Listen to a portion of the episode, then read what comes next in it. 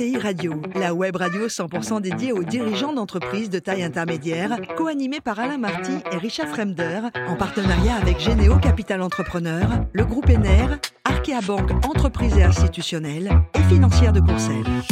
Bonjour à toutes et à tous, bienvenue à bord de ETI Radio. Vous êtes plus de 43 000 dirigeants d'entreprises abonnés à nos podcasts et on vous remercie d'être toujours très nombreux à nous écouter. Chaque semaine, vous pouvez bien sûr réagir sur les réseaux sociaux et notre compte X ETI Radio, Thierry Dubas, TV. Et à mes côtés, pour co-animer cette émission, Agnès Goussins, directrice du Centre d'affaires entreprises Paris-Île-de-France d'Arkea Banque, Nicolas Lapère, le directeur de développement de Généo Capital Entrepreneur et Mathieu Debena, le CEO de Financière de Courcelles. Bonjour à tous les trois. Bonjour Alain. Alors, euh, aujourd'hui, on a le plaisir de recevoir à bord de ET Radio Thomas Moreau, qui est le directeur général de Rexel France. Bonjour Thomas. Bonjour à vous toutes. Alors, vous êtes euh, diplômé euh, de, Panthéon Assas, hein, de l'EDEC Business School, vous étiez en 77. Et votre premier job, c'était dans le juridique. Vous faisiez quoi dans le juridique à l'époque? Oh, j'ai travaillé pendant un, an dans un cabinet d'avocats où j'ai en droit bancaire et j'ai découvert que finalement ce métier ne me correspondait pas du tout. Et donc c'est à cette occasion que j'avais complété mes formations en commerce et je me suis dit que finalement le meilleur moyen c'est de découvrir l'entreprise. Aujourd'hui donc un mot sur, ce groupe Rexel. Il a été créé quand et il y a eu des changements de nom? Alors, il a eu des changements de nom. D'abord, il a été créé dans les années 60, 67 exactement. Il a fait partie du groupe Pinot, puisque c'était la partie seconde œuvre technique du groupe Pinot. Il a évolué longuement avec des consolidations d'entreprises. Hein. C'était un, un, ensemble de petites entreprises en France puis à l'étranger qui se sont consolidées. Pinot les a regroupées sous un seul nom qui s'appelle Rexel. Et en 2005, je crois, 2005, il s'en est séparé. Il a décidé de se recentrer sur évidemment le monde du luxe. Et Rexel a fait son petit itinéraire de manière autonome, s'est développé autour d'un LBO et ensuite est, rentré au SBF 120 avec un, un actionnariat assez diversifié aujourd'hui et une entreprise qui pèse aujourd'hui pas quasiment 20 milliards d'euros. au niveau mondial, les différents métiers, on va les rappeler? Alors, c'est d'abord, on est d'abord un distributeur dans le monde du pro, donc B2B, 100% B2B, 100% de notre chiffre d'affaires est B2B, euh, sur trois marchés, nous couvrons, donc d'abord sur trois marchés, le, résidentiel, le tertiaire, l'industrie, et sur trois grands domaines technologiques que sont la basse tension, Mmh. le process contrôle industriel et le génie climatique.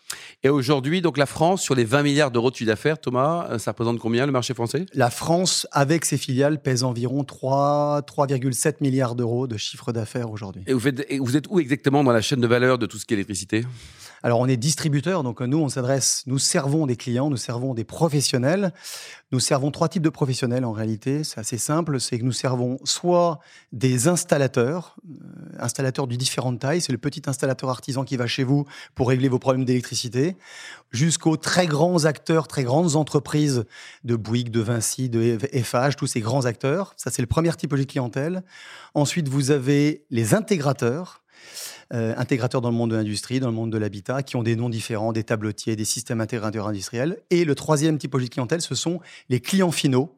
Euh, clients finaux industriels, hôpitaux, cliniques, privés, publics, et pour lesquels nous traitons directement ces clients-là, nous les accompagnons dans leurs besoins quotidiens euh, de matériel électrique, de matériel génie climatique. Et combien de collaborateurs sur votre périmètre en France? En France, c'est 5800 collaborateurs. Et tout type de métier, en fait, de profil aussi. Tout type hein. de métier, beaucoup d'experts, euh, à, la fois, à la fois du commercial, euh, mais du commercial et associé à des experts. On a plus de 300 euh, ingénieurs, experts. On est proche du bureau d'études en réalité, mmh. dans le monde de l'éclairement, dans le monde du process, de l'automation. Donc, finalement, une une diversité de profils au sein de Rexel très intéressant.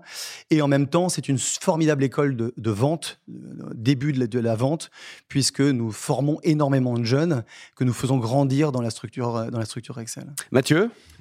Alors, euh, bah, bravo d'abord euh, pour ce parcours euh, chez Rexel. Thomas, alors moi j'avais une première question à vous poser. vous avez énormément de, clients, mais vous avez aussi pas mal de concurrents. Hein. donc, je voulais savoir euh, quelle stratégie finalement euh, vous avez mis en place pour fidéliser votre clientèle euh, dans un contexte extrêmement concurrentiel? C'est quoi votre recette chez Excel? S'il y avait une c'est le meilleur, Thomas, c'est tout. S'il n'y avait qu'une seule recette. Alors d'abord, d'abord, des sujets assez basiques. D'abord, il y a une culture client dans l'entreprise qui se veut extrêmement forte. Nous, nous servons 200 000 clients professionnels par an. Ça vous donne la dimension, euh, la dimension et, l'empreinte et l'emprise que Rexel a au niveau du professionnel, et ça sur l'ensemble du territoire parlais, on parlait, je vous ai pas décrit, mais on nous couvrons, nous avons près de 500 points de vente en France. Donc la réussite, elle vient d'abord d'une d'une culture client très forte, d'une proximité extrêmement euh, indispensable euh, dans la relation client. À la fois, nous avons des professionnels, mais les professionnels sont des gens qui sont très seuls dans leur métier. Et en fait, le premier métier, on va dire basique, c'est la capacité à les accompagner, à être au plus proche d'eux dans le quotidien. Ça, c'est le premier sujet, c'est le premier axe, on va dire, à la fois de différenciation basique, mais très mais clé. Le deuxième axe, c'est la capacité à les, à les, accompagner sur toutes les innovations euh, qu'ils peuvent avoir, non seulement dans leur métier, mais aussi dans ce qu'ils posent, dans ce qu'ils installent. Et donc, c'est la capacité à structurer des services, structurer des équipes qui leur permettent au quotidien d'être assurés que leur entreprise va se développer et qu'ils auront à côté d'eux un distributeur pertinent, performant. Voilà, on va dire de manière assez simple, les grands enjeux qu'on a pour se différencier de nos concurrents et d'avancer plus vite. Alors donc vous ouvrez des agences pour compléter votre réseau, j'imagine, ou continuez peut-être, mais vous avez fait aussi, je crois, des, des croissances externes, j'ai pu lire. Oui. Euh, est-ce que vous pouvez nous en parler C'est alors c'est de la diversification pour vous et, comment vous faites finalement pour vous organiser pour vos croissances externes? Alors les croissances externes, elles sont elles sont très conduites, drivées autour de ce qu'on appelle l'électrification. D'abord, euh, vous dire est-ce que je veux faire des croissances externes dans le monde de la distribution professionnelle basse tension? Non. Euh, d'abord, nous avons une, une, empreinte sur le marché qui est, qui est, bah, très forte. Vous leader on est leader sur un marché. Alors, leader, vous savez, j'ai toujours prudence de dire à mes équipes, le, leadership, tant que vous n'avez pas atteint les 100%, vous n'êtes pas leader. Donc, allons-y, fonçons. Euh, ensuite, mais ce qui est certain, c'est que ce sont des domaines dans lesquels nous avons une expertise et nous savons euh, que nous avons les moyens de nous développer. Par contre, il y a d'autres domaines d'électrification sur lesquels nous avons besoin de compléter notre dispositif. Les dernières acquisitions que nous avons faites, elles couvrent ces domaines-là. Le premier, c'était il y a deux ans et demi. les dernières acquisitions, je vais me focaliser sur celle-ci. La dernière, enfin la dernière, l'avant-dernière, il y a deux ans et demi, c'était une entité qui s'appelle Freshmile, qui est un opérateur de bornes de recharge de véhicules électriques modèle économique très intéressant pour nous. Nous sortions complètement du modèle standard de la distribution professionnelle. L'intérêt derrière cette acquisition que j'ai voulu absolument porter, c'est le monde de la maintenance, du maintien en condition opérationnelle et de l'IoT autour des produits euh, de, l'énergie. Euh, je vous donne juste en quelques mots un exemple, c'est qu'une borne de recharge connectée, dite connectée, c'est toutes les bandes que vous avez et qui sont accessibles au public, indépendamment de celles que vous avez chez vous qui vous est propre, nécessite d'être contrôlée, nécessite d'être opérée à distance pour garantir un maintien en condition opérationnelle. Pour ceux qui ont une voiture électrique, vous vous viendrez le jour où vous verrez une bande qui ne marche pas. Et deuxième sujet, ça permet de monétiser la borne. En clair, c'est lui donner une valeur de coût pour l'utilisateur. Et ça, ça se fait à distance. En clair, la valeur que vous allez payer peut évoluer en fonction du prix de l'énergie, en fonction de l'heure, en fonction de plein de paramètres que vous allez définir. Et la boîte que vous avez rachetée propose ce service. Fait ça. C'est le leader en France. C'est une, une, entreprise qui est très discrète en comparaison de ce que beaucoup d'acteurs veulent communiquer autour. Nous sommes le leader en France de l'opération de bornes de recharge électrique, leader. Nous pilotons plus de 27 000 points de charge en France. Énorme. Sur combien au total? Aujourd'hui, on estime que des bornes connectées, il y en a environ 100 000. Il y en aura combien dans 3 ans, 4 ans, Thomas? On estime qu'il y en aura 300, 400 000 aujourd'hui. Énorme. Donc ça, c'est une acquisition intéressante. On est dans l'électrification, l'électrification des flottes de véhicules électriques. Et Freshmal se tient à la disposition des entreprises pour électrifier leurs systèmes, leurs infrastructures. Et la deuxième acquisition que nous avons opérée, c'est dans le monde du photovoltaïque, et dans lequel, là aussi, électrification, et nous avions besoin d'entreprises spécialistes, de distributeurs dédiés. Et là, nous avons fait l'acquisition d'une entreprise qui s'appelle Mavison, une entreprise basée à Annecy, euh, et qui est dédié et qui est spécialisé dans le monde de la, du photovoltaïque et des solutions de photovoltaïque pour le résidentiel. Oui, donc on est bien sorti quand même de vos métiers historiques. Hein. Agnès? Oui, volontiers. Merci Thomas pour toutes ces, euh, explications. Bonjour. Euh, au-delà du coup du photovoltaïque et de, de l'électrification des bornes pour les véhicules électriques, quels sont pour vous les leviers de croissance qui porteront le développement futur du groupe? Vous avez trois heures, Thomas. je vais vous dire. Bah, euh, au-delà, alors je vais vous dire que ceux que je vous ai mensitionnés sont ouais, de pas mal, Ces domaines, pour vous juste vous donner une idée, ces domaines, on a trois grands domaines en réalité de, de drivers de croissance aujourd'hui chez Excel, indépendamment de notre core business. C'est, je vous expliquais, le photovoltaïque, c'est l'IRVE, donc les bandes de recharge de véhicules électriques, et c'est le monde des pompes à chaleur, mmh. des packs. RRRO, je vous passe le sujet des détails techniques. Euh, aujourd'hui, cette activité pèse 10% de notre chiffre d'affaires. Elle pesait 8% l'année dernière et elle représente 36% de notre croissance en 2023. Mmh. Ça vous donne le driver de croissance que c'est, mais en même temps, ce sont des activités extrêmement compliquées à piloter parce que très volatiles.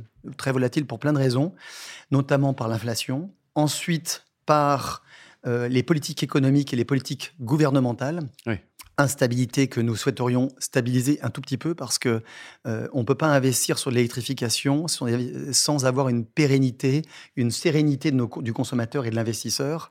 Et aujourd'hui, on ne les amène pas à ça. Donc, important qu'on puisse les garantir que ces solutions sont pérennes, ces solutions ont un vrai retour sur investissement et que donc on est capable d'investir et qu'on doit investir même aujourd'hui. Mathieu, une dernière question peut-être pour Thomas? Alors moi, je voulais savoir comment vous voyez l'évolution du secteur de la distribution électrique finalement et de la gestion de l'énergie. Est-ce que c'est un secteur qui va continuer à croître ou on va finalement arriver à, des ressources qui vont être diminuées euh, dans la distribution? Alors, il y a deux questions dans votre question. Il y a la question de la distribution en tant que distributeur et il y a la question de la solution de distribution et de basse tension et de l'électrification. Euh, sur, la distribution et en tant que distributeur, euh, on a un chemin qui est fantastique, exceptionnel. Euh, pour une simple et bonne raison. D'abord, on est un formidable accélérateur de l'électrification et un déployeur de l'électrification sur l'ensemble du territoire. Nous sommes l'acteur le plus euh, diffusé au niveau du territoire. Et c'est aussi pour ça qu'on a, alors je vous parle de, ce sponsor, mais c'est un des éléments qui a justifié la volonté de euh, sponsoriser le Tour de France autour de l'électrification des territoires, car nous sommes un acteur de l'électrification des territoires. Euh, ensuite, juste un point qui est important, la distribution évolue grandement. pour vous donner une idée, Rexel a évolué à une vitesse folle au niveau de ses canaux. Aujourd'hui, 40% de notre chiffre d'affaires, il est fait dans le digital. Euh, ça change de l'image du groupe, hein, parfois. Hein. Bah, c'est Exactement. Et je pense que c'est quelque chose que nous communiquons peu. Alors, la communication, c'est pas un fort de l'entreprise. Dans les entreprises du B2B, il n'y a pas vraiment besoin de communiquer. En tout cas, c'était les principes que nous avions. On le change beaucoup.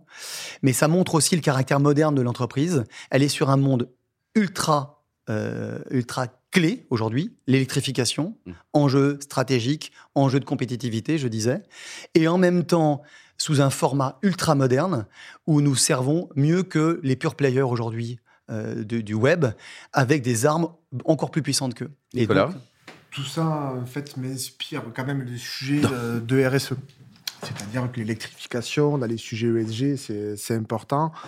Aujourd'hui, moi, j'aimerais comprendre en fait comment euh, cette politique RSE, qui en prépare un petit peu quand même euh, notre échange en fait est importante.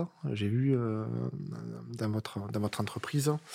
Et du coup, pour moi, voilà, c'est comprendre quelle est l'influence en fait dans vos opérations au quotidien de cette politique et quel est l'impact en fait sur l'image et la réputation de Rexel dans, ce, dans le secteur du coup. Euh.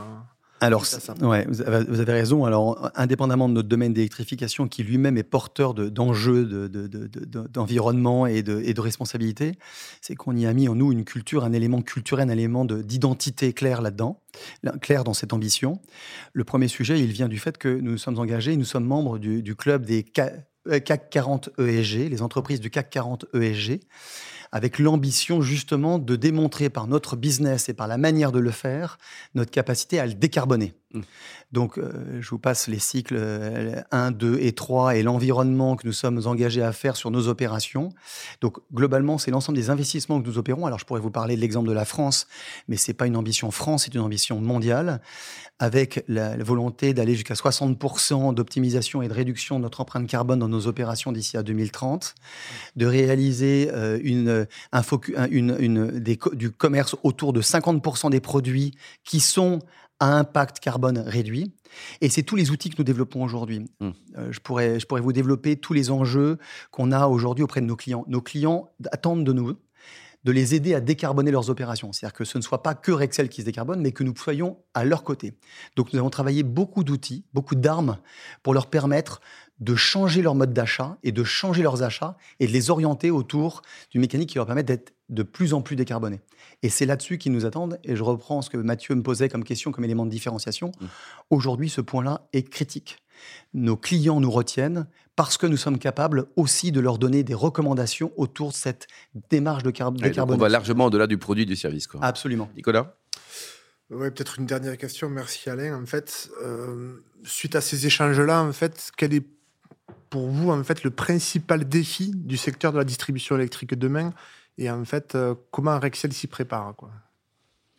Bah, le, principal défi, c'est que c'est la désintermédiation. Enfin, je, je serais provoque. Le premier sujet, c'est notre capacité à, garder une pertinence sur ce marché qui justifie que vous passiez chez nous. Mmh. Et d'accepter le fait que nous gagnons de l'argent parce que vous passez chez nous, parce qu'on a une valeur, un service, une efficacité. Ça, c'est le premier sujet. Le deuxième sujet, c'est notre capacité à digérer et rendre consommables toutes les innovations technologiques qui sont en train d'arriver. Euh, et c'est quelque chose d'extrêmement important. On parlait de la distribution électrique euh, et de son évolution. Le marché de la distribution électrique n'a jamais été aussi rapide dans ses évolutions, dans ses sorties de nouveaux produits.